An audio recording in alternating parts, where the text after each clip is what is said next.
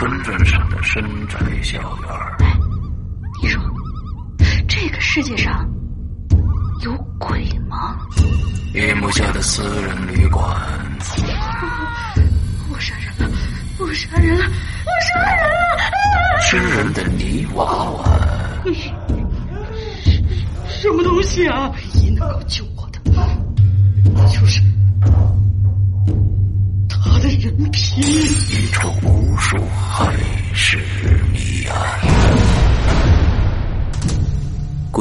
间为你带来蒋家小院，作者清水衙门，由龙鳞播讲。二零一七年九月二十九日，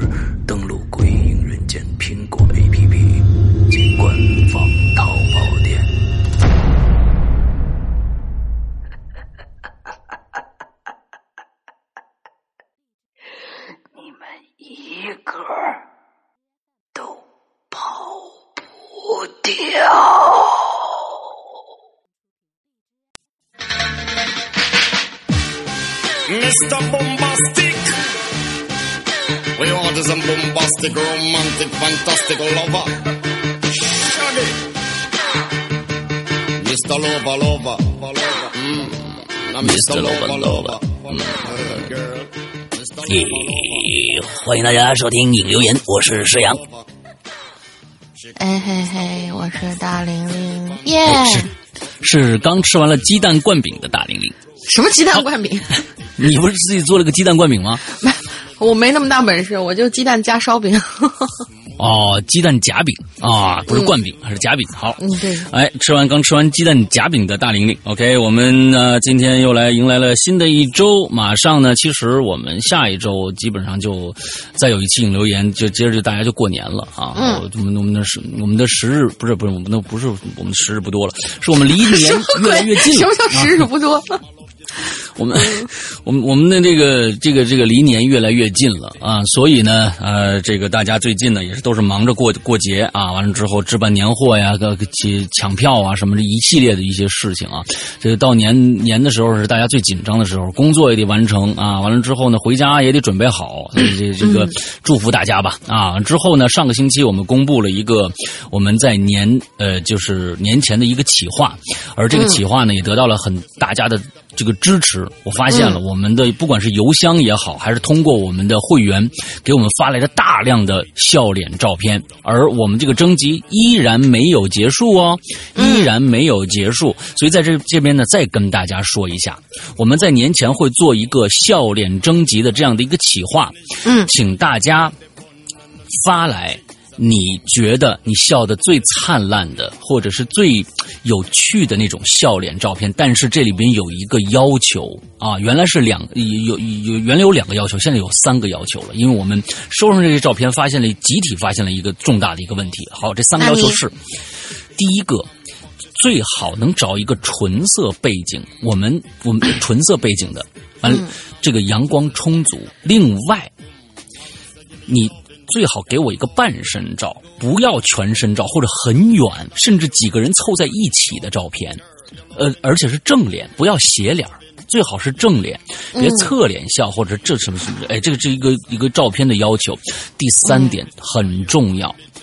哎，有一些照片，你即使给我全身照呢，你满足这一点，说不定也能解决，那就是要大，像素要高。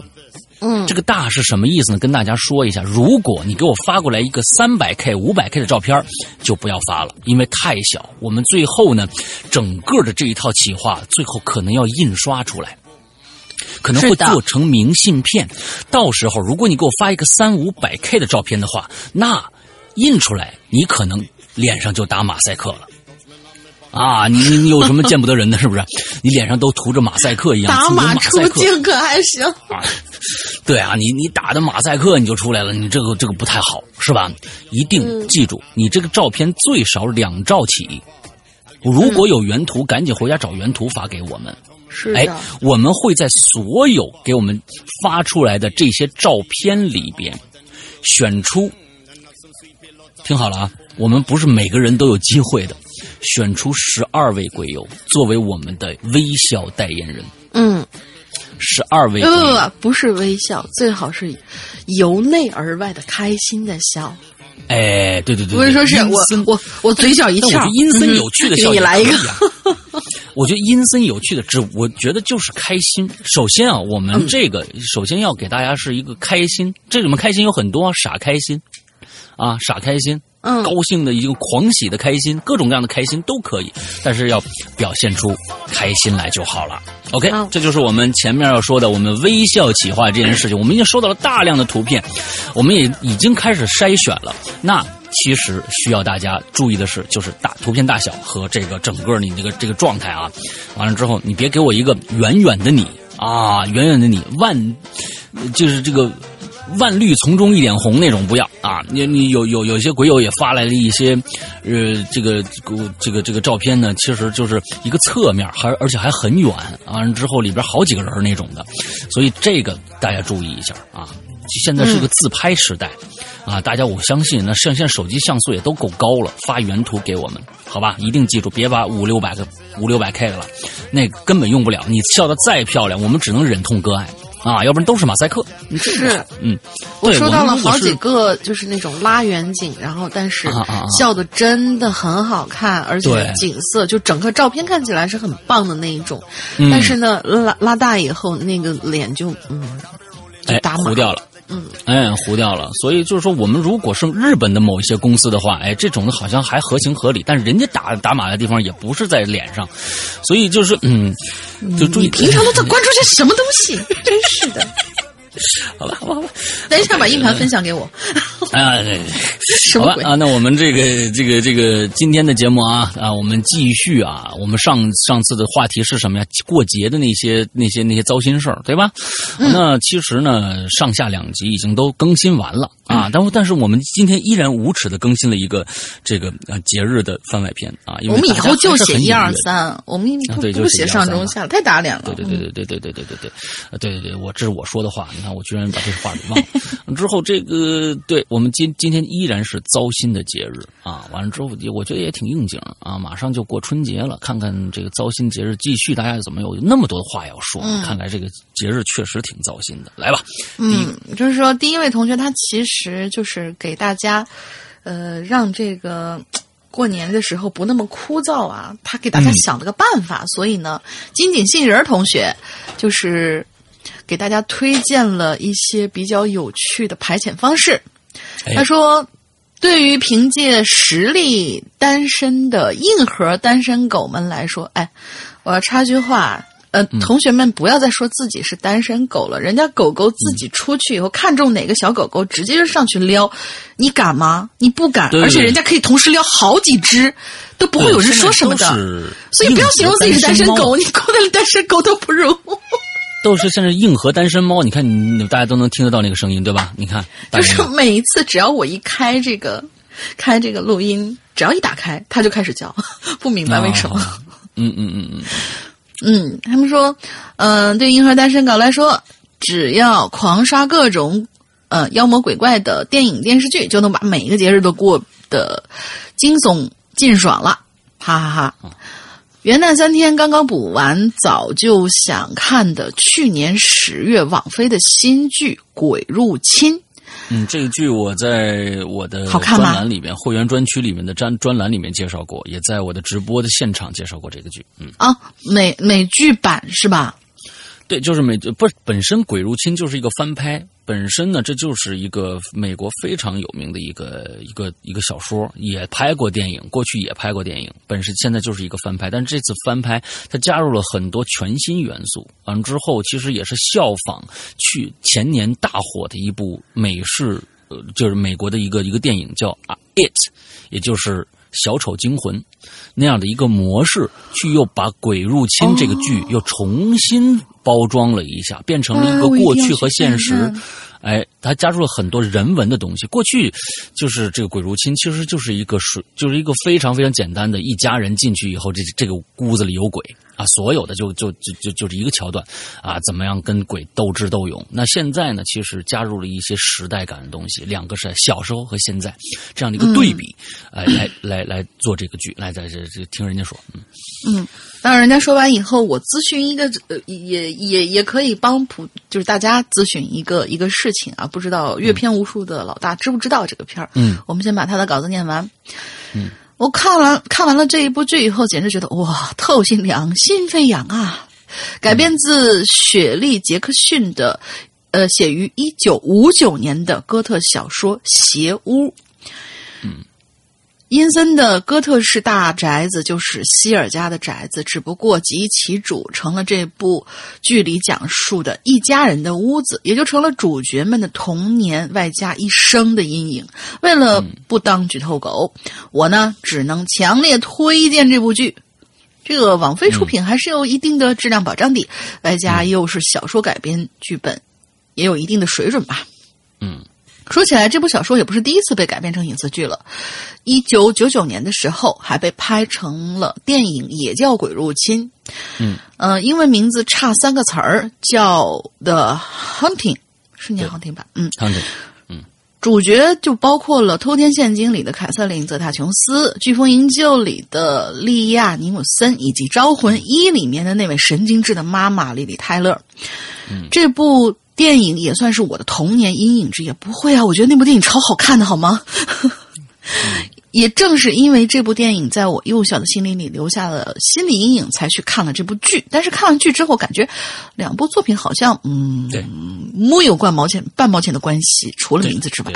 对，十集电视剧的体量幅度刚呃篇幅刚好能更好的探讨人性、家庭、感情和心灵的救赎这类深层次的内容，比电影中全靠现在看起来有那么一丢丢假、有些 low 的鬼怪特效吓人要高级多了。嗯，总之，这就是一篇打着惊吓节日旗号的安利帖。嗯，好剧不能独吞，独乐乐不如众乐乐嘛。《鬼入侵》这部电影呢，其实也是在初一还是初二的时候，通过一档现在早已经不存在了的中央十套的影视赏析栏目——第十放映室知道的。啊，第十放映室我好喜欢，就是说，你你完全想象不到央视。的一档节目是可以如此无情的吐槽烂片，看的超级过瘾。嗯，然后是一个五一还是十一的黄金周，嗯，是的七天特别节目，每天一个类似于洞穴城堡、太空草原。哦，我我有看过这个系列，这一类的场所的主题的电影推荐。鬼入侵应该就是城堡这一期集锦里面的介绍的。现在还能回想到第一次看到这部电影选段的恐怖、呃惊恐和可怖。夜风兴起的窗帘上浮现了鬼脸，哥特式的天花板图案在主角的梦魇中变形扭曲成鬼眼。巨大的 BOSS 现身时候狂怒、狂暴怒吼的画面，一个个都是如假包换的童年阴影啊！过去了十几年还记忆犹新呢。那我待会儿要重看一遍去。嗯。OK，挺好。嗯，我就觉得大家有时候看到什么新鲜的剧啊，如果正好能切题，或者或者是强切题啊，就是就我就就就强强扭的瓜也甜的那种啊，就是这个 呃，完了之后也给我们介绍一下，不错啊，不错。可以啊。哦，然后我就想，呃，咨询一个就是电影老司机石阳哥一个问题，就是你有没有看过有一部片子，它翻译的名字叫《鬼屋》？嗯。然后大概剧情就是讲了有一家人住在这个房子里面，好像一切还是第一天、第二天、第三天，嗯，完了最后还有很巨多的苍蝇出现，是那部吗？嗯，不不不是吧？我忘了，就是有没有苍蝇，我想不起来了。但是我有记得是星期一星期二、星期三这样过的。星期一、星期二、星期三，它有明显的标题，星期一啊，这这一天的不不记得了，因为那是我太小太小时候看的一个东西，就是我只记得这一家有一个哥哥。然后，但是他的妹妹哥哥比妹妹年龄大很多，然后大概就是中学生那个样子吧。就是有一天，呃，妹妹发现了他们家壁炉的下边有一个，就是壁炉的墙后面还有一个空间，然后他们好像就跑进去玩。最后那个哥哥也爬进去之后，好像经历了一些不知道什么。从出来之后，这个哥哥就开始变得不对劲，他经常往那个壁炉下面去跑，去待着，一待就是好久好久。然后他当时那个。拍摄手法让人感觉很那个什么，他是从里边往外拍的，就是拍所有人的状态的时候都是从里边往外拍。之后他们不知道这个里面到底什么东西，因为当时就是画质很差嘛，根就根本看看不到。片子我真的是不太知道。如果就我现在对我现在搜所有叫鬼屋的片子，都没有见过这一个。有可能是翻的啊。嗯，嗯，对，也有可能。因为为什么印象比较深，就是当时我爸只带回来两个片子，一个是《大红灯笼高高挂》，还有一个就是这个片子。大红灯笼那就不用说了，但是这个鬼屋这个片子是给我印象最最深刻的一个小时候看过的东西。对对对，你看大龄那个层次就是不一样嗯啊，要不然就看大红灯笼高高挂这种暗示性极强的这种这种啊？这种这种这种片子，完了之后呢，要不然就看这种极其恐怖的这，所以它它是扭曲的，嗯，好，不是我是我是两个，就是双子座都是两个极端啊，这个没有什么意义啊，我觉得两个都好看。对对对对对对对对，从从这个大玲玲生下来之后，她爸爸第一个意识到的就是我操，我女儿是一个双子座，开始培养双子座的这种扭曲的人人格啊。好，来下一个，那接着。怎么都能说到扭曲的人格上啊？挺好，挺好，挺好啊！挺这我我觉得啊，这这片子啊，呃，我肯定是不知道啊，也有可能看过，完全对不上号。因为现在壁炉啊，进去一个空间啊，出来就不对劲了，这种桥段实在太多了啊！但是呢，又是那么老的一部片子，其实我刚才说的那个，呃，那个片子也叫《鬼屋》。呃，完了之后呢，呃，是我小时候初中时候看过的一个非常恐怖的一部电影，也是美国的。那么它在里边呢，其实也是就是一一样，就是进的屋子里边，完了全都就是这屋子里面有恶灵嘛。那个里边其实给我当年也是造成了很多的影响啊，因为它压力实在太强了。它最开始的时候，呃，它让你有一个度日如年的感觉，就是它是按照日子过的。第一天、第二天、第三天，一共过了五天，这家人全死了。完了，中间有一些就是其实是一些基督教的一些一些暗示。等我长大才知道，比如说苍蝇啊、脏的东西、味道，各种各样的东西体现在这个电影里边。是当年那个时候，现在可能看起来不嗯不恐怖了，但是当年看起来是那种压力感是非常非常强大的。嗯。嗯，好吧，那我们不说这个了，说下一个君宇啊，师阳龙灵妹只好，先先来闲篇儿一下，谢谢对，谢谢对龙灵妹纸的夸奖，嗯我是很负责，我是很负责，什么意思啊应该？是我对他的夸奖吧？对呀、就是是谢谢龙灵对妹子龙龙灵妹子的夸奖吧？是谁夸谁呀、这是应该是我夸啊我确实说他哦很负责的一个人，就是把所有的这些东西都写完了嘛，填坑嘛。啊，那个对字没没没有那什么，没有写对啊 啊嗯。不过呢，不过这五个事件呢，我十一月啊就写好了，本来在险的系列里边就可以完结了，我也只我也站好楼了。不过每次都会习惯听完前一期，顺便加点和主播互动的闲毛再放上去，结果结果就被锁铁了。嗯，石阳哥呢说我心很大啊，我也就谦虚的这个接受了吧。不，你不要谦虚啊，我说啥就是啥。嗯，我每次呢都有强调，我觉得都是呃，我什么？我每次都强调，我觉得都的不恐怖的小事，这什么什么什么意思啊？啊，这个又没写清楚啊。我每次都有强调，我觉得都觉得都的不恐怖的。我觉得，啊啊，我觉得那个“都”的是不是又打错了，又打多了啊？他今天是多打字儿啊，就像人们常常会一晃眼儿，觉得墙角站了一个人，其实一看只是什么东西摆的摆放方式。嗯，那么我感觉我在日本遇到的事儿呢，就是这个级别的，所以呢就没怕。哦，他没把这个当太太太大的事儿，嗯，而且整天都在兴奋的吸这个吸收着各种新鲜事物，根本就不会太在意。不过呢，回来写故事的时候，因为就只是在回想这些奇怪的事情本身，恐怖指数就相对提高了。而且当时呢，我是一周写一期，写完才发现，纳尼这么多吗？嗯，那你这么多嘛？好吧，啊，对，其实这是证明了一点，就是，就是你你的思想会让一件事情变得越来越不可思议。有的时候啊，你你开始不在意这事儿就过去了，也没什么事儿。你细想，对呀，我当年为什么就找龙灵了呢？为什么就找他越来越诡异？你觉得这个事儿哈？嗯，好，这你得问猫姐，你你你问我也没什么用。好，闲篇结束，继续讲述。这次的事儿呢，不是发生在日本，也不是发生在我身上，甚至我都没有亲眼见过。不过呢，却觉得应该是事件的后续。我先补个背景，我姑啊嫁到香港了，所以我弟弟呢是个香港人。我们去日本呢，也是直接在日本机场会合。回去呢也是各回各家。就在回国后的一周，我接到我姑妈一个电话。我接到我姑啊，不是姑妈，我也是姑妈。其实啊，我接到我姑一个电话，我姑就问我：“你去日本玩有没有遇到什么奇怪的事儿？”那介于啊，我姑是一个比较迷信的人，我自然就说了没有。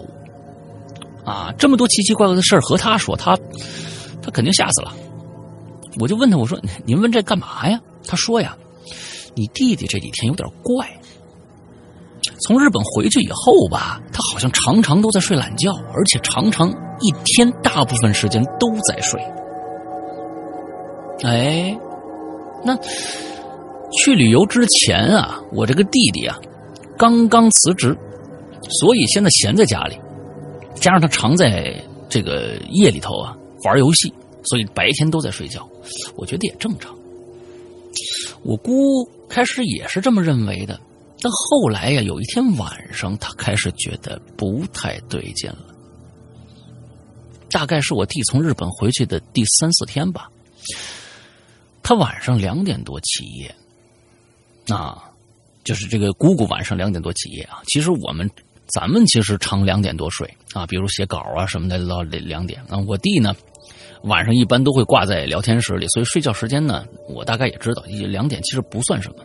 就像我们现在。《鬼影人间》会员专区正在更新的一个故事叫《地狱》，已经更新完了，上周已经更新完了。地地狱那个故事其实讲的就是熬夜的事儿，对吧？但是现在其实那个恐怖点对于我们来说不是特别强烈，因为大家熬夜的时间越来越多了，十二点一点睡觉也非常正常。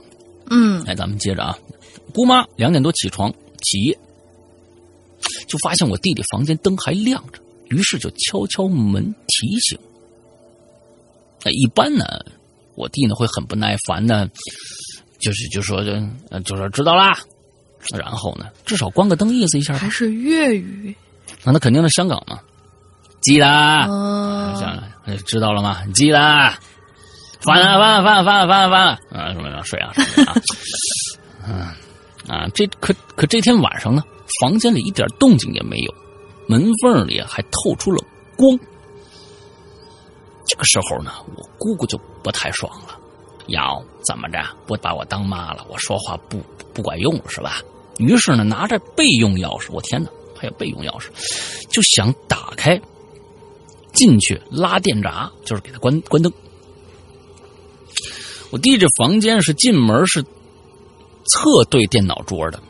结果一进门，他就看着我弟，确实是坐在电脑前的，但第一个骂字还没出口呢，却发现我弟弟闭着眼睛。你说他不小心睡着了吧？可是他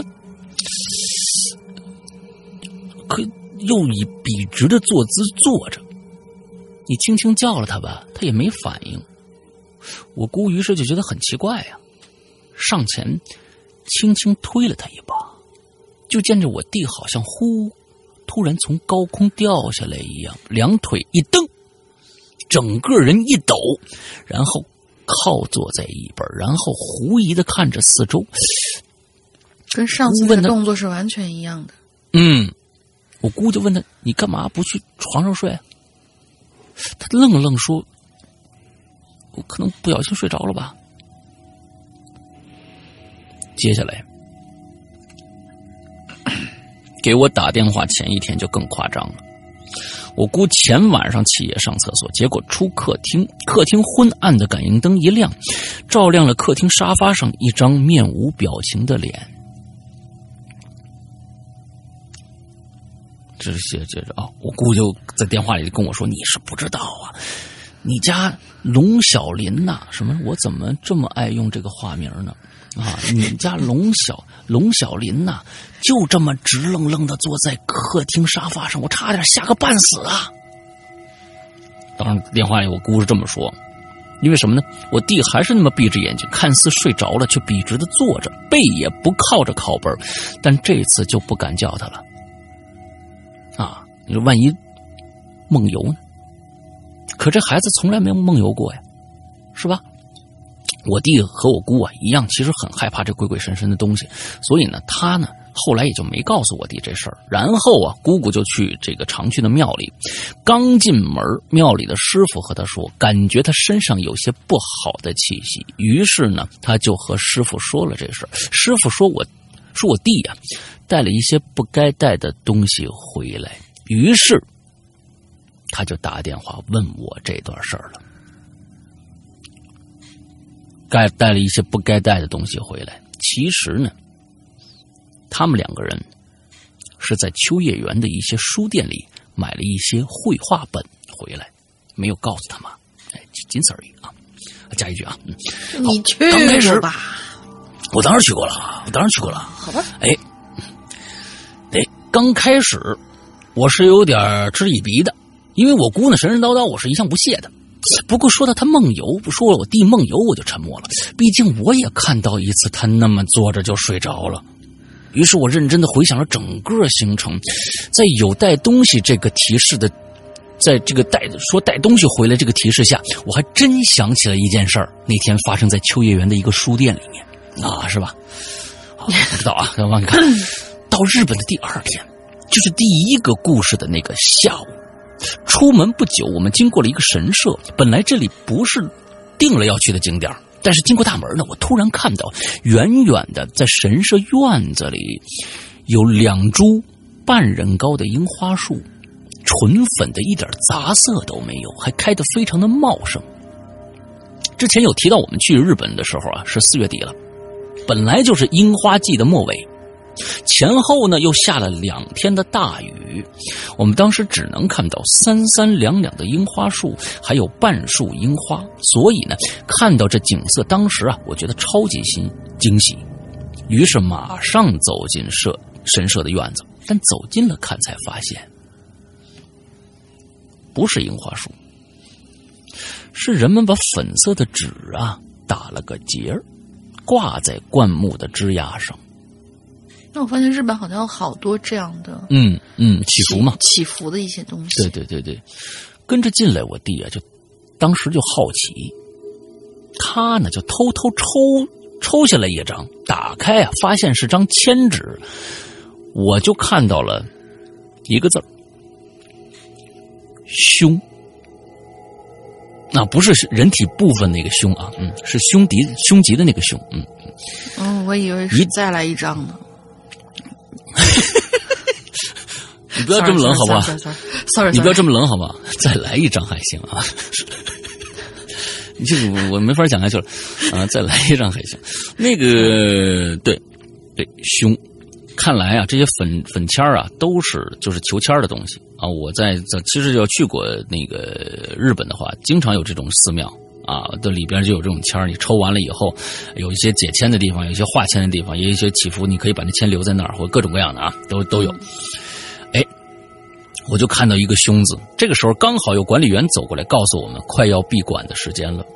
我弟呢一时没办法处理这张钱，既来不及打劫送回去，又不能丢在地上，于是随手一掖就把签纸掖进包里了。那个包是我送他的，基本是个正常的双肩包，不过有个独特的设计，那就是外面有防雨布，做了个类似兜帽衫兜帽一样的设计，可以拉起来盖住包防雨，他就顺手啊塞在那个兜帽的缝里头了。嗯，哎，想到这个事儿，我就和我姑妈说了，我说我能想到的就这一个了。要不你看看他那个包那个帽子夹层里那张签纸还在不在？拿去问问。后来我姑啊说那师傅太神了。那天呢，他就拿着那张签儿拿去庙里，刚进门，师傅一看到我姑就说：“你带来了。”看完签以后，师傅很不满意，不是应该在秋月园买的那本书才对吗？这是什么呀？好，那个那个没没啊，不是啊。看完签以后，师傅说签上有怨，于是拿过去烧掉了。P.S. 说真的，我依旧是不信的。师傅看你当天又回来了，肯定知道你八成带东西了呀，对吧？所以这句话呢，他他他觉得，哎，也不一定是真的。问你要签儿的，那就是哎老师傅；问你要书的，那就是乌龙院的老师傅，呃，就是老司机啊乌龙院的老师傅。啊。好，那个什么呢哎，我是觉得呀，这东西也没法证明是真是假，所以我们就秉持一个观望的态度啊。咱们这说不定老师傅人真的很神呢，对吧？嗯，就算是看秋叶原带回来的画本，那老师傅，你咱们也不能说人家就不就不务正业，是吧？嗯，有有很多都是很牛逼的人啊，对吧？人家是，人家看的不是漫画，人家看的是寂寞，是吧？嗯，是不是以前这么说的，是吧？啊，十一月的一天写这些事的时候，我故作漫不经心的问我弟。我问他记不记得这件事儿了，他说记得。我问他那天签上写的是什么，他说具体他不太确定了。我弟日语的就日语啊，就是看动漫自学自学水平，那已经很牛逼了啊。他说好像是和感情有关的胸签。不过呢，他当时还注意到一点，那张签纸的背面还用手写了一段文字，类似是被小三上位后的诅咒对方的话。诶，啊，他当时还吐槽说日本人骂骂人的词汇真贫乏啊，横竖就是去死混蛋之类的，八个牙路什么之类的啊，真的是，嗯，日本就没有用器官骂人的，啊啊，没有用器器官骂人的。这这个其实我是觉得这个嗯，真的是一个挺挺挺有趣的一个啊一个事儿啊。第五页啊，呃，还还接着来来了，还有有第五页，他接着把上面的写完，接着来第五页啊，就是在日本的第五页。本来这是这次日本异闻录的结局了，可是你们猜怎么怎么着？我准备整个番外出来。每翻在次引留言，每次引留言都有番外，我也要要补吗？要补吗？我也要要补吗？要补吗？什么意思啊？呃，不明白。好，就是说挺好，你每次有番外挺好啊。这次这其实是因为就在我写第四期的时候，也就是大概十一月底的时候，又发生了一件事似乎又关联到这次行程，也让我开始真的恐惧起来整件事件。好，又到了趣闻时间了，这次啊下一期等君玉同学大结局。哎，大姐，下下一次啊，下期下一次这个还有啊，我觉得挺好。他这个文笔啊，他这个整个的东西啊，写写东西写的非常清楚，而且基本上能有一个重点，能把你勾到这个故事里边去，非常好。对，嗯。这次分享一个奈良的小贴士，大家都知道奈良不仅是日本的古都之一，而且最吸引人的就是到处都是鹿啊，和人很亲近。但是我要划重点了啊，男生我建议啊，别穿衬衣。女生建议你不要穿短裙。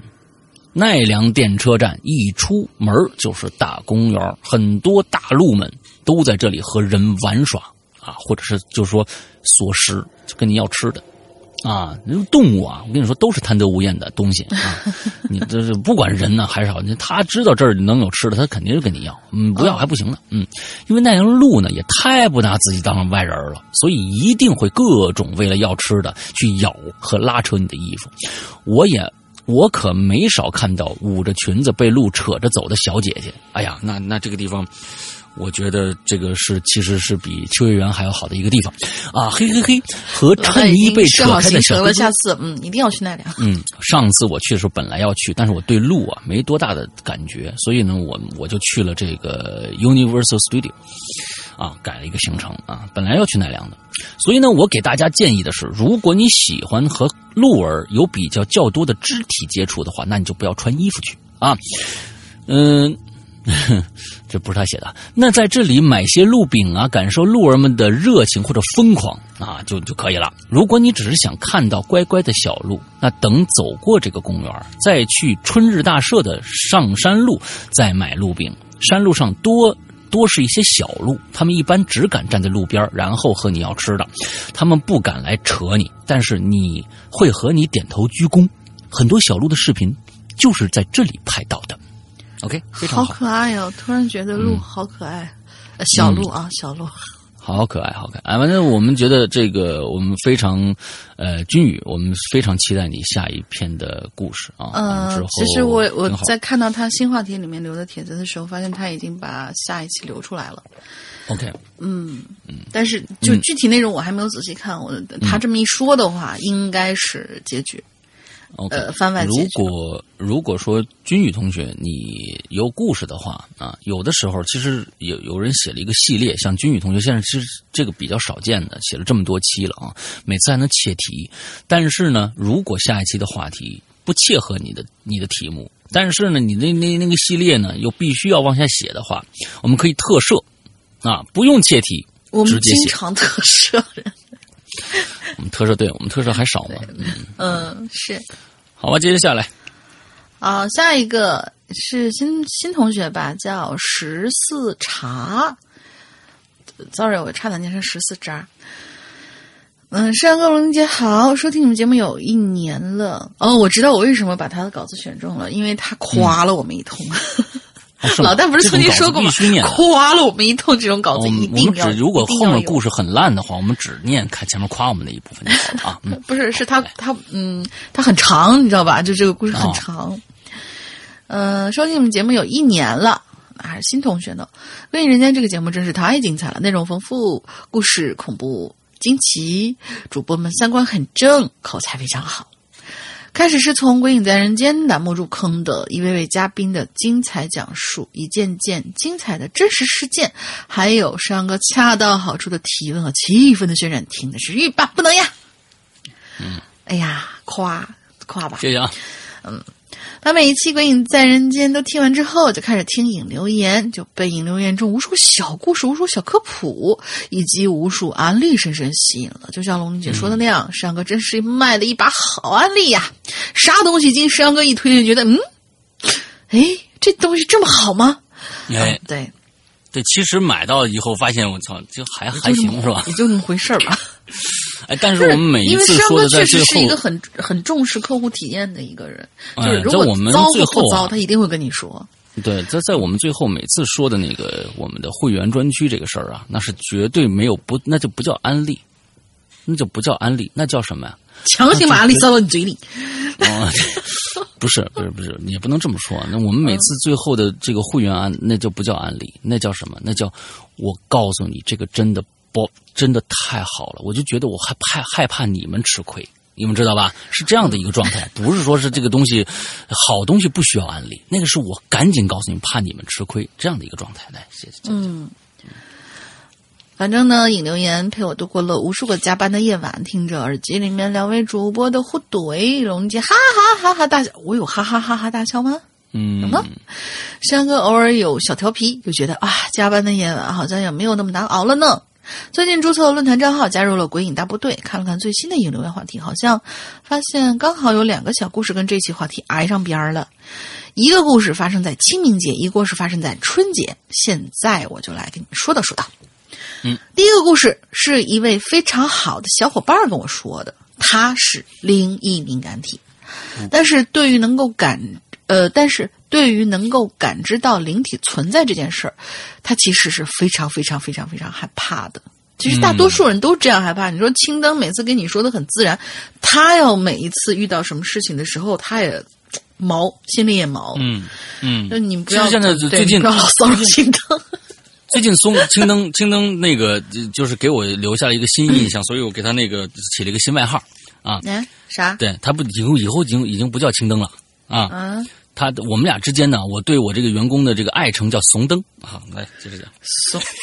哦，这个我承认，就是有很多事情，有很多事情，我说你直接问老板就好了。他说我咋问？我不敢，就他老这样，知道吗？啊，怂灯啊，来来来，接着来，嗯嗯，哎哎，我讲哪了？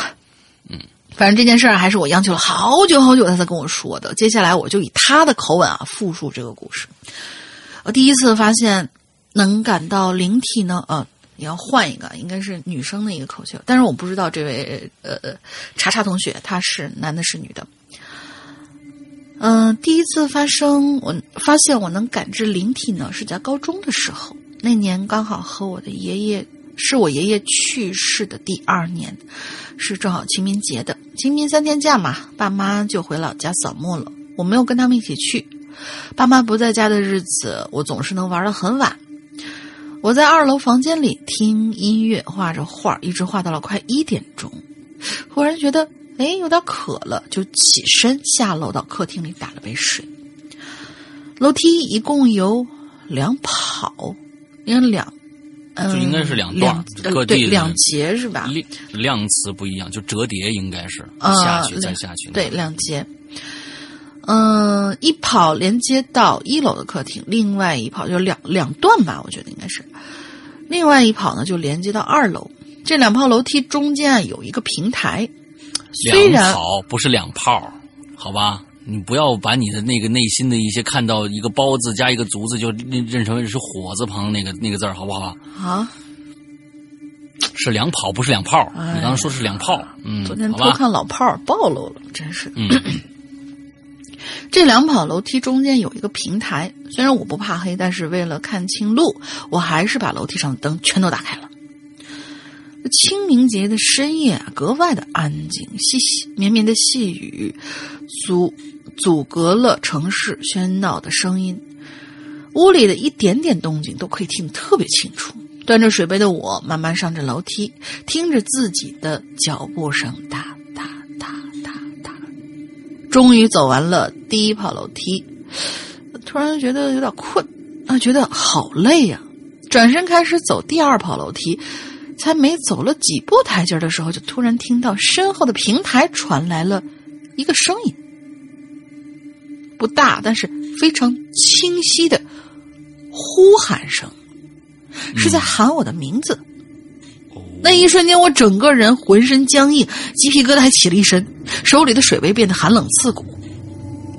我的脚僵在了半空中，屏住了呼吸，头也不敢回。但是我绝对没有听错，因为屋子里太安静了，一点点的小声音都显得格外清晰。因为我听到的是过世的爷爷在喊我的声音。我的爷爷是喜欢用方言来叫我名字的，而且只有我的爷爷会这么叫我。回过神来的我不管不顾的冲上了二楼，关上了门，冲到电脑跟前，把音乐的音量调到非常非常就最大，躺躺到床上，用被子盖着头，这样度过了一个晚上。第二天，爸妈回家以后，我跟妈说起了这件事儿。妈妈轻描淡写的说：“哎呦，你听错了吧？怎么可能会有这种事儿呢？”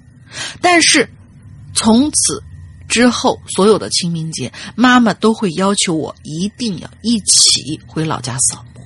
嗯，听完这个故事以后，我好奇的问他啊：“我说会不会是因为你爷太想你了，所以回来看你了呢？”我朋友皱着眉头说：“嗯，就算他想我，我也不希望他回来看我，因为听到爷爷喊我名字之后，那一系列的生理反应完全是完全不是因为恐惧而导致的，而是生理上自然而然做出的反应。这种反应让人非常的不舒服，我不希望再经历第二次了。”嗯，我又继续问他：“那除了清明节，其他时间会发生奇怪事儿吗？”他说：“其他时候倒是有，清明节的时候没有。呃呃，清明呃，其他时候倒是没有。清明节的时候，清明节的时候就能经常听到奇怪的声音，但是我会刻意的去避免发现这些好朋友的存在。比如说，天一黑就开很大的音乐，基本上十点就会上床睡觉了，断绝一切可以听到、看到他们的行为。嗯，哎呦，听他说完以后，无奈有点好笑。我说好吧，那今年的清明节遇到什么奇怪的事了没有呢？他说，嗯，有，爸妈不在家，然后我就听到三楼有人来人往的脚步声。好了，这个故事结束了。好，但是以为你放了一个音效，它还会有下，会有后文，不是？它就开始第二个故事了。嗯，第二个故事发生在春节，是小伙伴的妹妹跟我说的。这个故事比较短，情节倒是不惊悚，反而有点离奇的那种。那么这个故事呢，就以妹妹的口口吻来叙述吧。这个事儿呢，是我和姐姐还小的时候发生的。当时我八岁，姐姐十岁。我和爷爷奶奶、爸爸妈妈住在镇子上，姐姐住在城市里。过春节的时候，姐姐一般会从城里回到镇子上跟我们一起过节，一般都是腊月二十九早上从城里出发，中午就能到镇上。嗯，那年的春节也是这样，腊月二十九中午约莫十二点的时候，姐姐就到了。但是她大家觉得无聊嘛，我就提议我们到镇上去逛逛吧，可以逛逛商店，逛逛书店。附近呢，况且附近呢还有座小山，那是我最近最喜欢去去的地方了。我希望带着姐姐一起去玩儿。跟他们大人们说了这个建议之后，他们头也不回的啊，去吧去吧去吧，就答应了。镇子也不大，每家每户都认识，这镇子我也特别熟。当年的民风还是很淳朴的，所以大人们也不害怕我们会走丢。嗯，我就带着姐姐到街上的小吃店吃了零食，进了书店看了会儿书，又一起到小山上玩起来。我还记得那天进山的时候啊，天灰蒙蒙的，山里的树木很高，空气很好。我们摘野果子吃，哼哼歌，编花环，特别开心。看着天色渐暗，我们就觉得啊，坏事儿，该回家了，就急冲冲的朝家里赶。什么花环、野果子都不要了，怕回去太晚被大人骂。回到家之后，天已经完全暗下来了。看了看厅里的钟，大概是晚上六点钟。大人们已经聚在一起吃晚饭了。可是我们下午吧，那野食吃的太多，回到家不觉得饿，只觉得是又累又困。跟大人们打了个招呼，就一起回房间睡觉了。没想到这一觉醒来，哇，天都已经亮了，居然一觉睡到年三十儿。哦，我们觉得这好奇怪呀。为什么昨天晚上都没有人来叫我们起床吃饭呢？嗯，但是没多想，我们就走出房间找吃的。嗯，一出大厅就看到大人们还在围着火炉边儿在聊，在那聊天呢。我就瞥了一眼闹钟，发现是下午一点钟。我就开口问：“你们怎么不叫我们起床吃晚饭呀？”妈妈就用怪异的眼神看着我说。这大中午的吃什么晚饭呢？还有，你刚才不是跟我们说你要带姐姐出门吗？你们什么时候回来的？怎么没看到你们进房间啊？我靠！我我还以为我妈在跟我们开玩笑，我就觉得有点生气了。我说我们从昨天晚上一直睡到现在，都饿得不行了，你还开玩笑？妈妈就笑了，说你说什么呀？你不是说要出去玩吗？怎么从房间里出去出来了？姐姐就开口问：“今天几号啊？”妈妈就说。腊月二九啊，你不是才回来没多久吗？嗯，哦，我操！我跟姐姐面面相觑，但是没说什么，各自拿了一个红薯就回房间了，开始对记忆。我们发现我们的记忆中的时间线是我们两个人记忆中的时间线是相同的，就是腊月二十九的中午十二点，姐姐回到了老家，随后我们就出去玩，玩到下午六点钟回来睡觉，一觉醒来就到了大年三十，前后过了整整一天。可是从大人们的时间线上却是这样的：腊月二十九的中午十二点，姐姐回到老家，随后我们说了出去要出，我们要出去玩，但是却没有出门，而是回到了房间。到了一点多的时候，我们又从房间里出来了，前后只过了一个钟头。我靠，这个挺恐怖的。而现实的时间线，确实是大人们过的时间线。因为确实是过了两天才到了春节的。哎呀，当时年纪太小了，还不会看农历的日历，对于新历的记忆又不太清楚了，所以真的是没办法搞清楚到底发生了什么事儿。如果是说是我因为年纪小记忆混乱，但是我姐姐对这件事也记得非常清楚，没理由两个人一块儿记错。可是如果说是做梦，那有没有可能？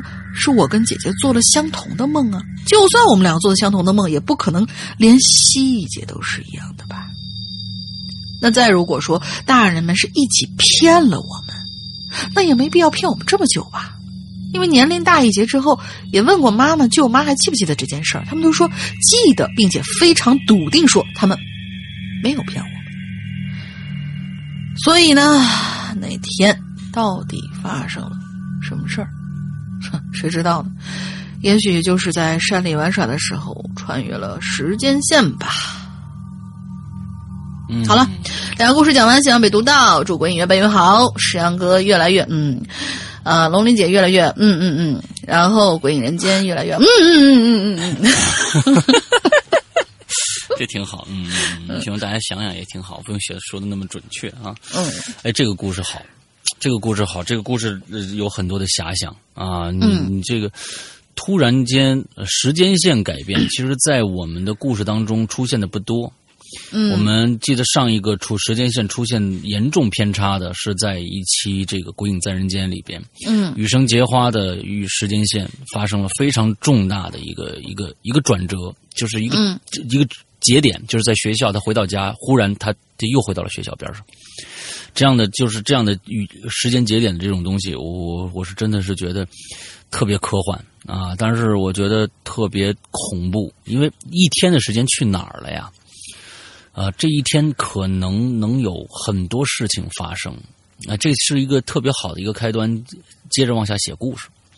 哎，其实，哎，在那一天里，我当时在想，我说，哎，你你们不是去看书了吗？有很多证人应该可以给你们作证，你们去挨个问问呢。如果是长成年人，可能会做这个举动，小孩可能就不会了。啊，但是你要知道，这个二十九的话，可能你不是说开店的那个人可能还比较负责，那逛书店的这些人有会有多少？腊月二十九嗯哎，大家都在、嗯在家里面，什么年货都已经买好了吧？都在筹备嗯着什么该、该干嘛干嘛的这样。嗯嗯嗯嗯嗯，所以觉得这个故事挺挺挺有趣。好，咱们嗯接着来下个不二晨啊，嗯石阳哥大玲玲晚上好，听归隐两年了，但是却刚刚注册账号，并且是第一次留言，文笔不好，多多包涵。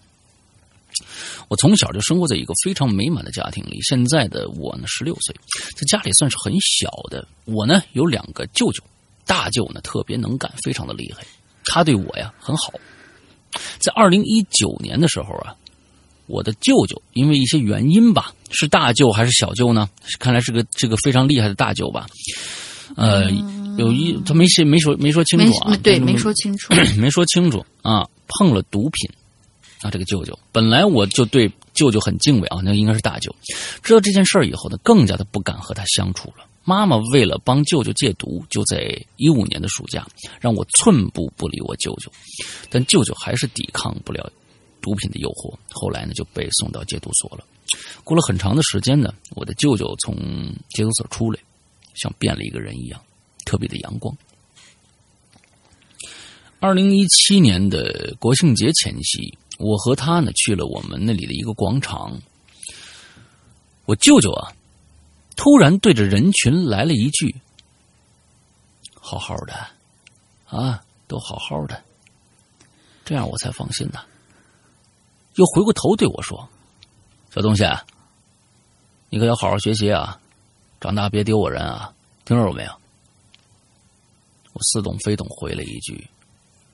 知道了，看这是一个应该是一个蛮悲伤的故事，我也就没当回事儿。但事情就发生在国庆节当天的凌晨一点多的时候，妈妈从家里跑出去了，也不知道发生了什么事儿，没管那么多，就没心没肺的睡了。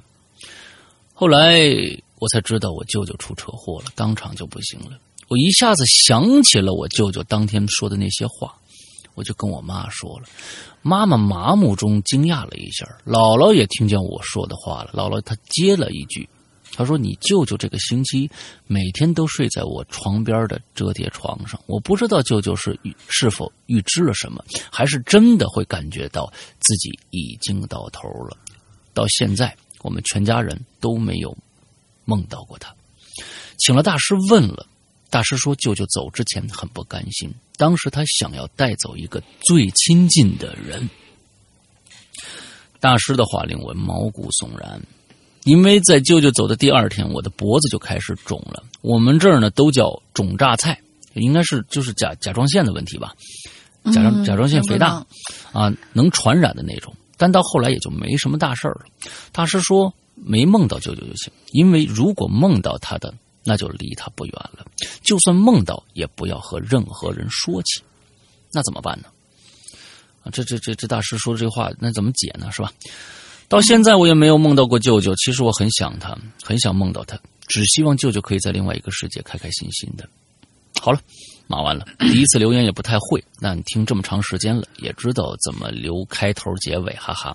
希望被世阳哥龙姐读到。最后再说一句，真的很喜欢鬼影。其实我也是一个灵异体质，但我不知道遇到这些事能不能讲出来。下次会留发生在我身上的事情，一定不会令鬼友失望。希望没有错别字。晚安。真的一个，真的好像有一个错别字啊 不要再纠结这个。但是我在想，这个肿大菜，他说是能传染的话，应该不是甲状腺的问题，应该。嗯有可能而我小时候得过那个，嗯，在我们那儿叫腮腺炎，小孩子很容易得，而且嗯好像我就是在幼儿园的时候，呃，肿了这个以后，是因为我用了一个得了腮腺炎小朋友的杯子喝水，嗯，然后回家我好像立马就肿起来了，就特别那个。嗯，就一直没好是吧？嗯，你应该说你自己吧，把脑袋都别大了。哎，咱们咱们先说呃上一个故事啊，我是认为，呃，有一些事情可能我们没必要用一些灵异的事情去解释，可能用一些其他的方式，可能解释我们觉得可能是更能让我们感觉不一样吧。呃如果你的舅舅真的是因为毒品这个事儿啊，真的在这里面说，我有一个朋友就是因为碰了毒品，那个人在我我有两个朋友，第一个朋友是我高中时候、初中时候就认识，呃，跟我同年龄，但是他在高二时候就走了，哦，就是因为吸毒就走了，啊？吸毒过量，对，吸毒过量。完了，还有一个朋友，嗯，是一个以前我好像说过啊，是我过去的一个相对来说比较好的一个朋友，最后他也是啊，就是吸食大麻。大麻算是其实不算太太成瘾的这种这种东西啊，就有有些国家不是还那个好多还合法呢吗？美国的就是学生们 好像就觉得大麻就跟就是在中国偷偷抽烟那种感觉其实是一样的。哎，对对对，但是这个东西确实不是，毕竟是有致幻的这个，然而它还是也是能上瘾的。他沾了这个东西以后啊，就开始越来越不像他了。完之后，呃，整个人的状态，他是一个过去很好的一个音乐人，但是嗯。自从沾了这个东西以后，这个人的性情大变啊，因为大家也知道这个东西不合法的，完了之后很贵的，所有的钱全部用来买这个东西，完了之后就为了享受那一刻的那个、那个、那个飞的那个感觉，完了之后整个人、整个家全都是乱掉了。所以这个东西不管对你来说，其实有的时候你你图一时之爽，但是你要知道这是会毁了一家人的，这个东西千万不能碰，千万不能碰。你你首先要知道，我首先拒绝，我主动去拒绝。但是有的时候，我再请大家注意，现在年轻的孩子经常去逛夜店什么的，我那时候是没赶上啊，这挺幸运的啊。我就觉得那夜店太太燥啊，夜店很多不怀好意的人是在你的杯子里面或者在其他地方会会会给你下东西的。之后千万记住，不要喝其他人的东西。啊，不要给吃任何别人给你的什么小药丸、蓝色的小药丸什么之类的东西，那个东西真的你吃上一次，有可能就离不开了，离不开这一辈子可能就毁了。因为很多人，咱们咱们在只只说一件事儿，谁能有毅力像我这样每天跑步呢？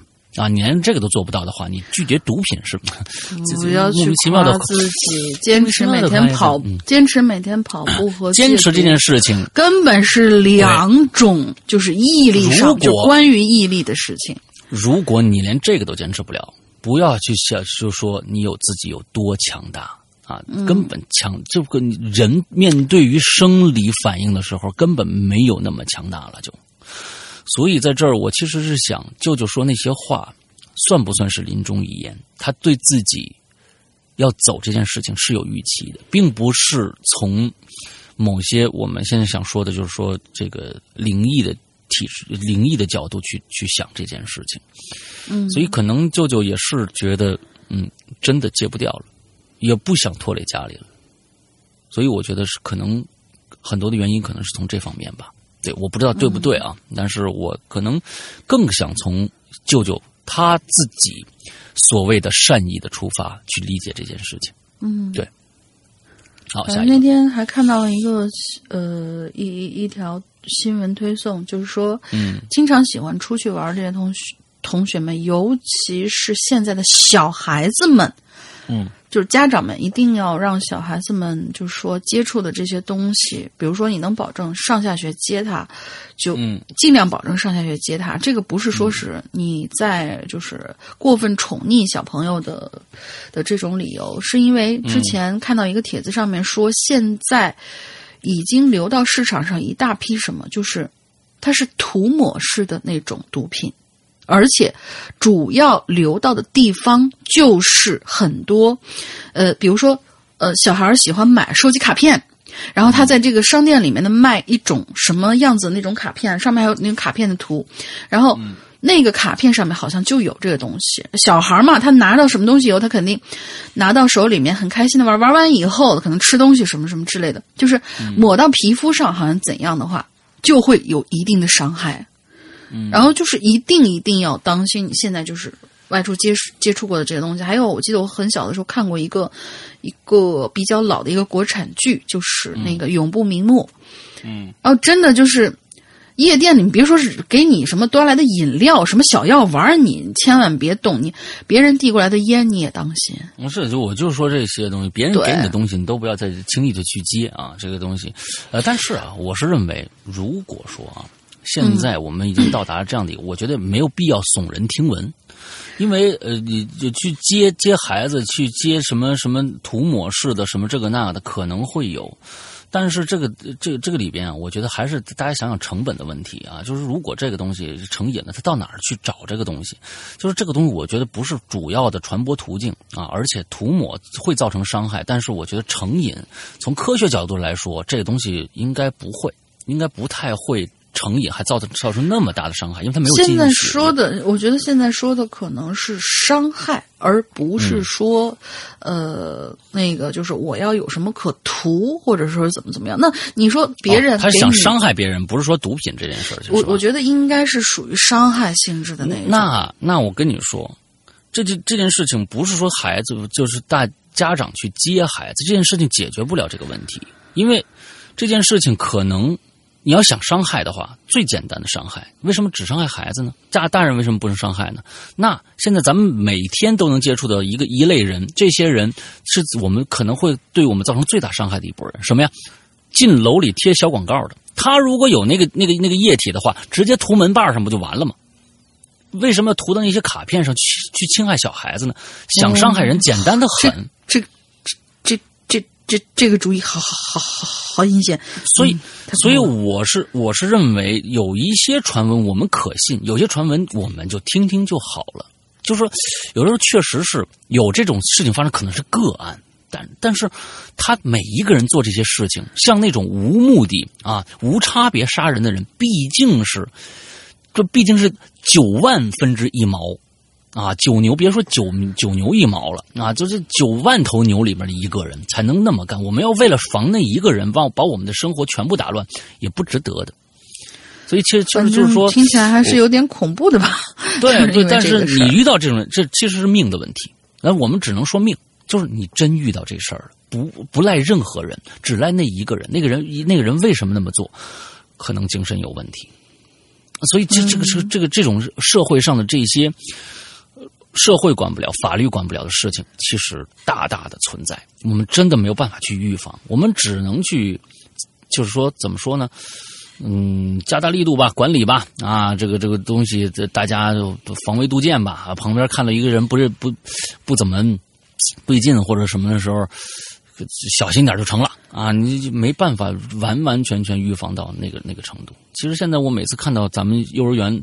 门口啊，中学门口啊，一到下学的时候，那条街肯定堵的已经就这个一坨屎一样，全是去接孩子的人啊，要不然姥姥爷爷啊，就去去去接去啊。我就说，我是有的时候是觉得，咱们咱们真的这个就这么这么不安全吗？这个社会啊，我就不知道啊。反正愿意接就接吧，嗯，来 接着往下走，下一个，嗯。下一位同学是大勇小林，嗯，然后山哥大林两位主播你们好，听鬼影一年多了，第一次回帖讲自个儿的故事。从小到大，虽然没有说亲眼见过阿飘什么的灵体吧，但是也亲身经历过一些解释不清的怪异事件。这期主题跟节日有关，那我也来讲一个勉强的算是跟节日有关系的事儿吧。嗯，这事儿发生在前年。嗯，应该是前年啊，二零一七年的国庆，那年的国庆节，我表妹结婚。嗯，结婚的呃婚礼是在我们当地一个挺有名的酒店，很多朋友结婚都会选这家酒店，所以我呢也不算是第一次去吧。嗯，当年我的宝宝啊刚满两岁半，还在咿咿呀呀学习说话的年纪。嗯在我的宝宝两岁半以前，我从来没有在晚上带他出去玩过。毕竟孩子还小嘛，尤其是嗯夏天的晚上，也没有出去玩过，只是白天可能出去逛逛啊什么的。当然，因为这次表妹结婚嘛，大喜事儿，我们这儿的婚礼呢，呃，婚宴其实都是在晚上的，嗯，所以呃，所以全家都去赴宴了。婚宴是晚上七点钟开，这之前就是新人迎宾的时间。早到的客人就在大厅里面喝茶聊天儿等，因为大厅里有人抽烟啊，我很无奈，只好抱着宝宝出来透气。嗯这里简单说明一下这个酒店的格局啊。入门是一个广场，右边是停车场，左边是一一墙之隔的公园儿。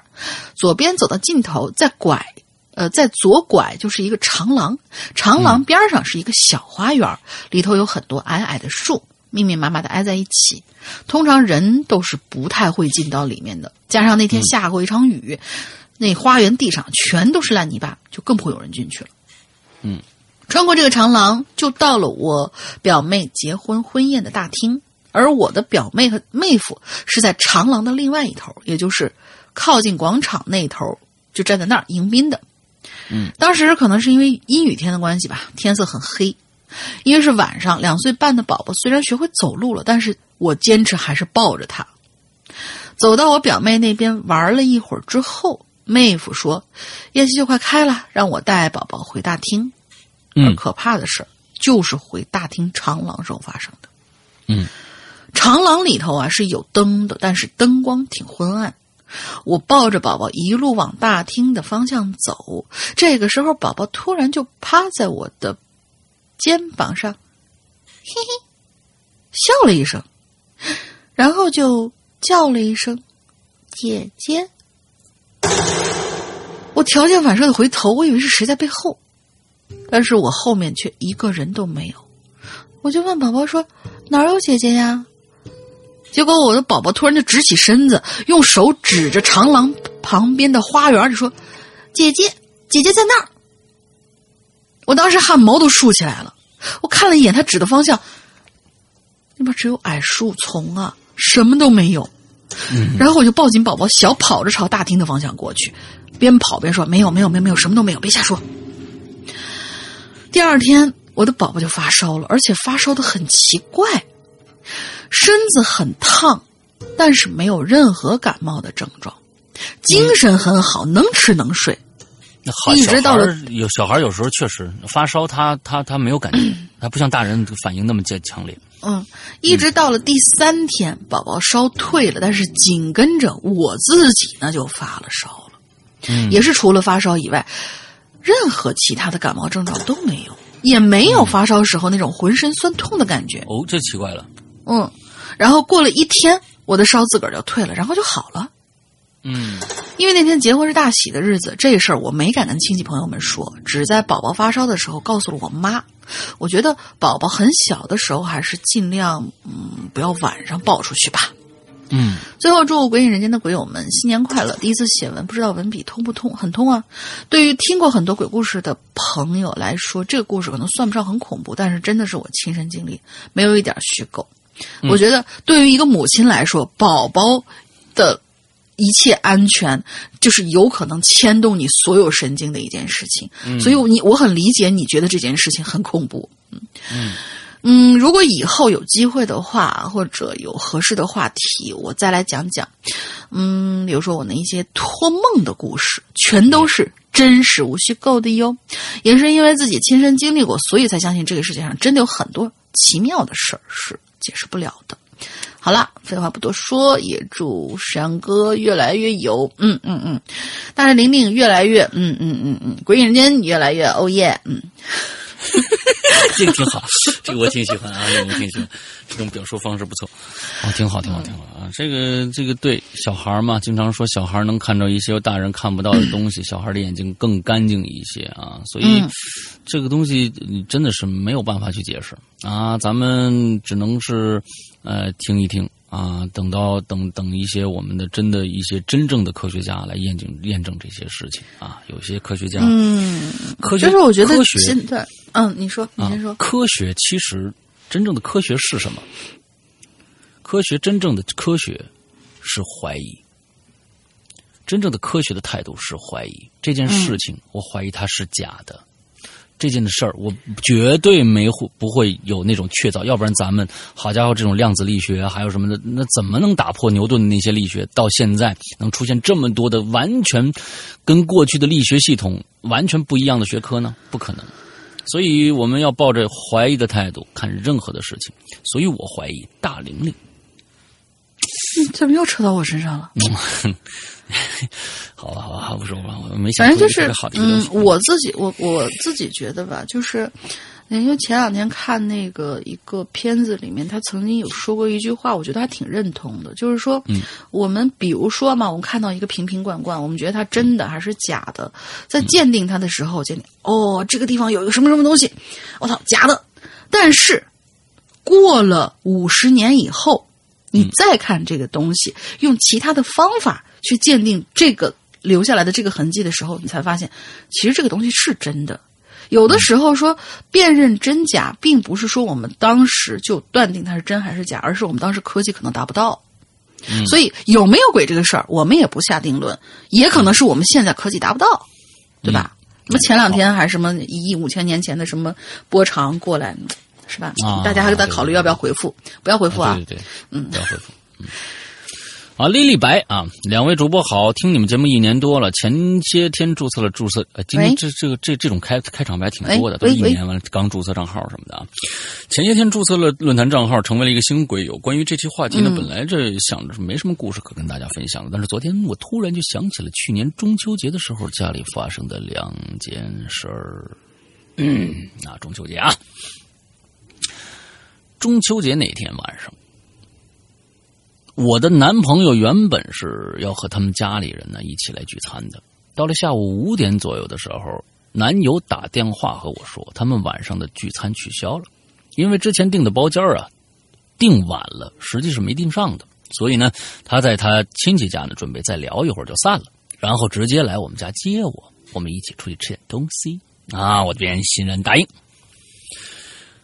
大概过了一个小时，他又打电话过来了。啊，那我以为他到我们那个小区门口了。当我接起电话的时候，听到电话那头焦急的说：“他爸爸的女朋友（括号）哎呦天哪啊，好好好乱！男友父亲和母亲在他年幼的时候便离婚了，过年过节都一会聚一聚，关系也算融洽啊。就他爸现在还没结婚啊，离婚以后就没结婚。他爸爸的女朋友啊。”给他打了个电话，说他爸爸出事儿了，正在抢救，他得去他爸那儿。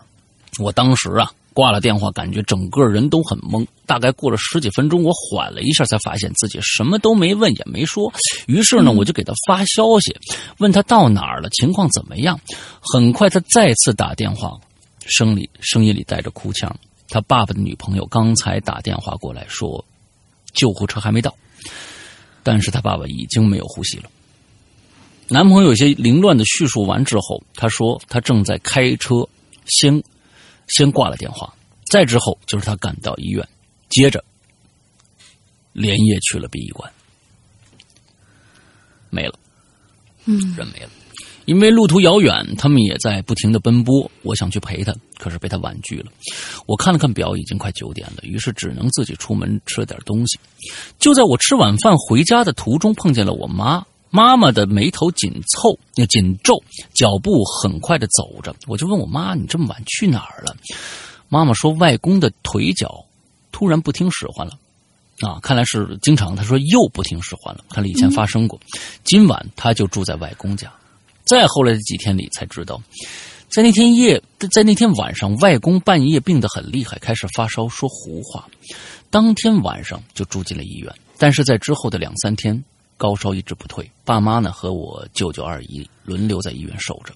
一天早上上班前，听到爸妈在小声谈着什么，我便问他们在小声说什么事儿，为什么声音这么小？于是妈妈就开始给我讲了这两天发生的一些事儿。嗯，呃，讲哪儿了？嗯，妈妈呢说我外公这次又是给东西缠上了，那我外公好像是灵异体质，这样的事情发生不止一次了。其其中一次差点要了外公的命，以后有机会再讲。妈妈说，其实就在第一天晚上，她就有这种感觉了，感觉外公当时的面部表情和走路姿势特别像以前一个同样住在这个小区已故的老头的那种感觉，很快就被我妈抛到了脑后。再后来。就是我爸爸在陪在晚上陪着外公的时候，发现外公不会叫我爸爸名字了，连平时惯用的称呼都叫不出来。还有就是我爸妈同时感觉到，每次在他他们打开病房的时候，就感觉很难受。问他们怎么个难受法，也说不清楚，只是说呀，感觉进那屋子就很难受。后来就是妈妈叙述的，说姥姥来医院看过一次外公之后，就自己回家了。因为姥姥他们从小在农村长大，对这些事情呢格外的敏感。于是呢，姥姥就孤身一人在家弄了一只碗，碗里倒入水啊，立筷子了啊，手里拿着一根筷子立在碗里，然后就开始念名字，念的都是他们认识的，但是已经不在的老人的名字。当念到那个老头的名字的时候，据姥姥亲口说，那筷子嗖的一下。就自己直愣愣的站在碗里头了。嗯，要不是妈妈给我讲，我根本不会信。一直觉得这是电影里和《鬼影人间》里才会出现的桥段。之后的事情，嗯，就是姥姥拿着黄纸去医院，在外公的病床前点着，然后呢画圈念叨念叨之类的。整个过程很快。然后就头也不回的走了，一直走到离医院最近的十字路口，才将剩下的纸扔掉。神奇的是，第二天，外公的烧那好吧，一点都不神奇，因为这种事儿在我外公身上发生发生过太多太多次了。关于去年中秋节的故事，差不多讲完了。就因为去年的中秋节发生了一系列的事情，我开始打心眼里觉得这个节日并不是那么的美好的节日，甚至还有点邪门。关于男友父亲的事儿，其实，在事在事发前一天就有预兆了。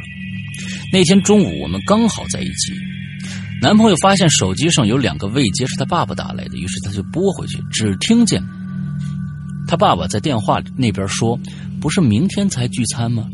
什么？今天？不是说好明天的吗？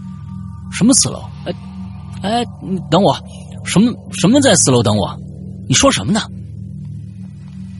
哦，这是她男朋友说的话，这应该是她男朋友说的话。呃，就是说，嗯，明天才聚餐，因为他爸爸继承了今天。什么今天？不是说好是明天吗？什么四楼？等我啊！什么什么什么什么在四楼等我？你说什么？四楼？哎，然后气愤的挂掉了电话，嘴里说着不知道他爸爸在说什么。聚餐时间明明是早就说好了，安排在中秋节晚上的，非跟我说，非跟她男朋友说，今天她在四楼等我过去。然后男友顿了顿，很无奈的又拨过去。这次沟通很顺利，然后挂断电话。再后来，一切事情都平息了。男友料理完家事以后，跟我聊天的时候问我，在中秋节前一天，他爸爸打电话来的时候，他是怎么说的？我就把他说的话原原本本的叙述了一遍。他说：“对，我爸爸家就在四楼。”啊啊啊啊！就是这里边，那这个。呃，我觉得就是莉莉白啊，因为这里面纸带啊特别特别的复杂啊，嗯，有时候你在叙述的时候，他他他，可能你说的是另外一个他，但是前一个他是另外一个人，所以这个他你一定要在下一次写的时候一定注意这个纸带写的更清楚一些就好了。嗯，应该是他爸爸说他爸爸家在四楼，嗯，最后愿逝者安息，真的无意冒犯，然后就祝读我这篇故事的主播一夜暴富吧。嗯，好吧，谢谢啊。哦，对我说多少？真是。哎呀，真的，真真的希望这样。哎呀，哎，啊，太太太好了，太好了啊！嗯，就是当当山哥暴富以后，就可以堂而皇之的在节目里说出那句经典台词：“我从来都不碰钱的，我对钱没有兴趣。”嗯，挺好，挺好，挺好，挺好啊！哎呀，我我都在想，我一夜暴富之前买之后买的第一件是什么？高达。第一件东西，真人版的高达，不是，还真不是，是一只话筒，是一只话筒，那是我一夜暴富之后想买的好吗？嗯我现在用的还是我师傅送给我的或那个那嗯是吧？就是呃是这个话筒很好，就是嗯。我我那天觊觎了一下更高端的那种话筒，然后我就流着口水看。着嗯嗯嗯，你先把电脑的事解决再说吧啊。啊好吧，你先买一个 iMac。来吧，接接下面一个，嗯，最后一个啦，三水古月同学，上个大玲玲，新的一年你们好呀！客套话我就不多说了，直接进入主题。不知两位还记不记得我那个一旦决定的呃一旦决定的事儿，九条牛都拉不回来的朋友？嗯大家去翻往期节目。就在不久之前，他遭遇了一件让他很惊魂的事情。那天刚好是圣诞节的前一天，圣诞夜惊魂。当时他在路上闲逛，看着这儿啊，呃看看这儿，看看那儿。就在他继续往前走的时候，突然听到有人在背后叫了他一声：“嗯，我叫你一声，你敢答应吗？”于是他就转回头来一看，嗯，没人。也就是在这个时候啊，就听到有一个破碎的声音从他身边响起。我那朋友吓了一激灵啊，转头一看，满地的玻璃酒瓶子的碎片儿。嗯，感情如果他没有停下来，那自个儿岂不是要脑袋开花了吗？哦，我擦，谁这么大胆高空抛物啊？朋友抬头往上一看，瞬间瞪大了眼睛，就看见有一小孩儿趴在窗口上，半个身子露在外头。那小孩看见朋友正在看着他，就笑着跟他招了招手。朋友被吓得，就是呃，我看啊，朋友被吓得大叫，就跟他说：“别出来，赶紧回，赶紧进去。”啊，周围的人因为朋友大喊大叫，也注意到那个小孩。与此同时，小孩似乎是被朋友的表情和声音吓到了，就在窗口边上突然哭了起来。好吗？小孩这一哭可不得了，身子开始在窗口边摇摇晃晃，吓得下面的大人们的心呐、都提到嗓子眼儿了。就这时候，从窗子里伸出一对手，就把这小孩啊给拉回去了。之后就是一个妇女抱着小孩出现在窗口，一脸的不知所措。哎呀，终于放下心来的朋友开始对着这妇女破口大骂，骂她不好好看好孩子，要是出什么事儿，后悔怎么办？啊，不是你后悔都来不及。这妇女抱着孩子，怎么办？不是出事儿怎么办？后悔都来不及。哦，后悔怎么办？我这时候我我经常就是说话的时候，脑子里面想的是这个意思，呃两个意思，结果把中间的这个省词连接词就省略掉了。然后衔接出来就是一个很很很搞笑的一个嗯一个结果。然后这妇女抱着那孩子呀，就不停的道歉以及道谢。朋友呢也不好再骂下去，就摆摆手驱散了围观的群众，然后就走了。回家的途中，朋友庆幸，要不是发现的早，一条鲜活的生命可能就这么没有了呢。两条吧，不然就要么就是他掉下来，要么就是他砸着你。嗯，两对。你，你这把配那个瓶子首先砸你，把你砸晕了。完了之后呢，你还其实是没有没没完，完了之后孩子从上面掉下来把你砸死了。哎，两条鲜活的生命啊！我就一般的恐怖片都这么拍啊。就是你做了什么孽？就前两天看到有一个，就是最最稀奇的一件事情，就是一个路人被楼上掉下来的狗给砸成了高位截瘫。这个事儿我还是觉得挺真奇怪的。太恐怖了。对，然后可是朋友回头想想吧，如果不是那个莫名的声音叫住了自自个儿，自个儿可能脑袋开花了，然后也就发现不了那个小孩吧。那么问题就来了，谁叫了我呢？但是现在想想，那声音特别的陌生，反正他是从来就觉得自己没有听到过的。这个就是我朋友的故事，希望是安哥大玲玲能够喜欢。我是三水古月，咱们下期再见。P.S. 俺是男嘞。嗯，我听出你是烂嘞。你这个这个文法 一般都是男的个烂嘞。嗯嗯，一般都是个男的，嗯。那是上次我们可能说是他，嗯，这名字是不是听起来对像像女孩子还怎样的？是个湖嘛，湖水的湖字啊。完了之后，这这挺好。哎，我我觉得你这朋友挺牛逼的。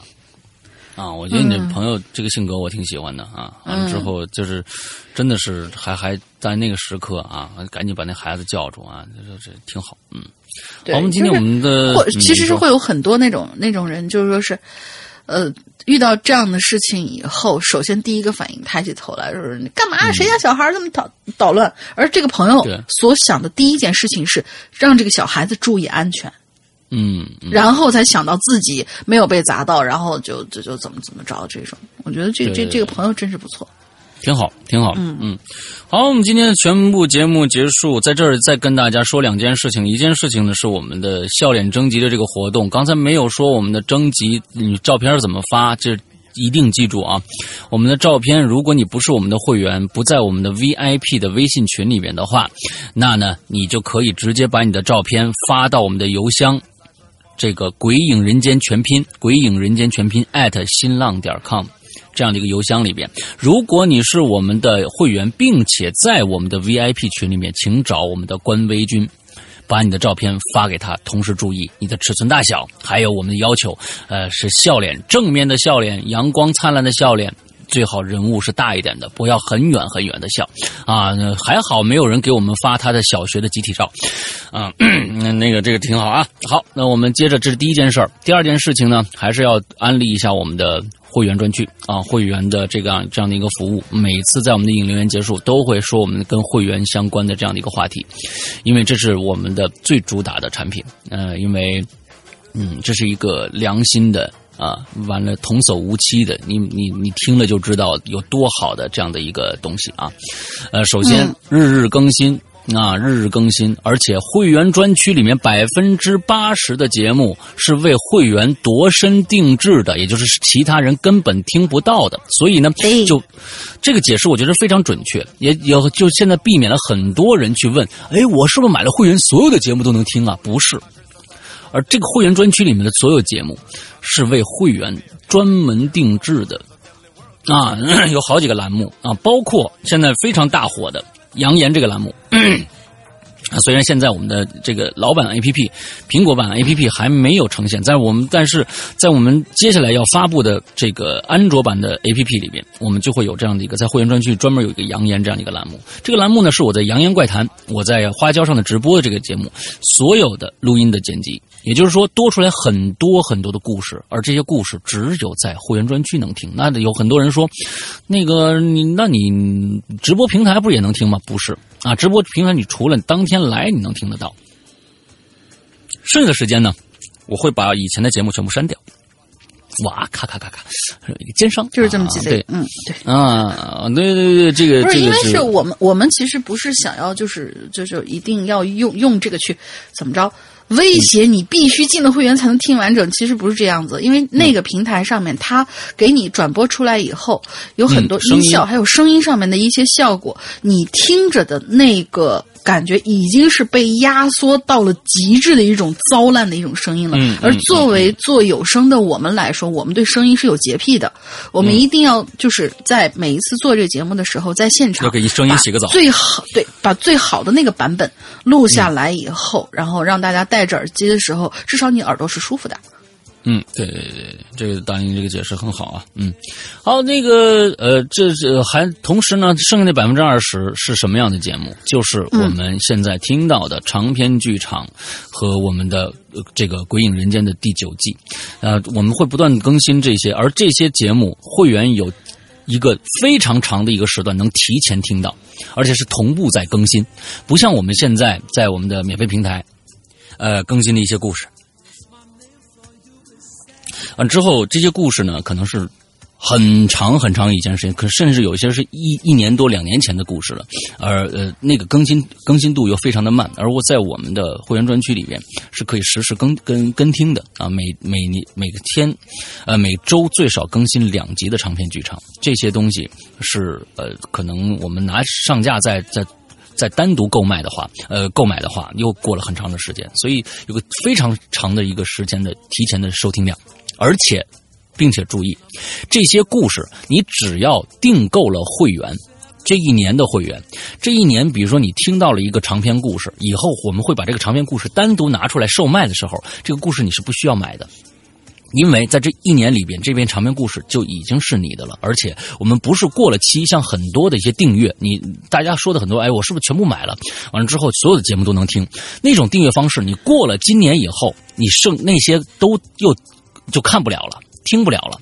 而我们的会员制度是购买制的，不是订阅制的。我们的购买制就是你在这一年你买了所有的故事，你在你如果你第二年不续订了，这些故在这一年里发布出来的故事，你永远是可以听的，相当于已经买下来了。这是跟其他的一些会员制很不同的一点，很不同的一点。所以大家请大家注意啊，百分之八十是为会员专专专门定制的，剩下的百分之二十有可能会上架其他的地方，比如淘宝店或我们的普通专区。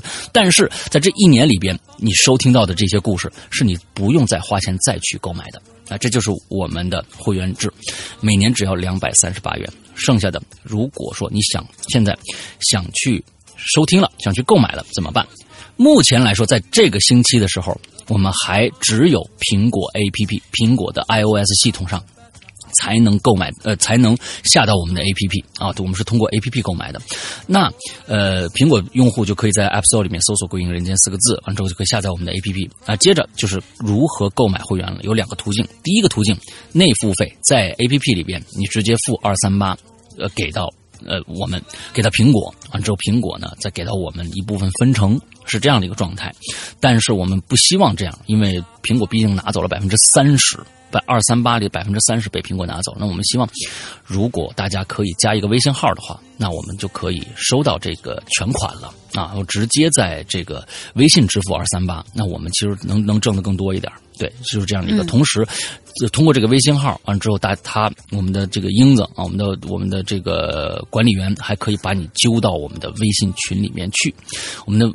二群已经马上就满啊，三群马上建立啊，所以已经人挺很多了。每天在那聊一些奇奇古怪的事情啊，希望更多人来加入我们的这个这个 VIP 的大家庭啊。之后特别好奇三群里面会是什么样一种场景 啊？对，不知道，到时候再说啊。完了之后，都特别微信号，微信号是什么呢？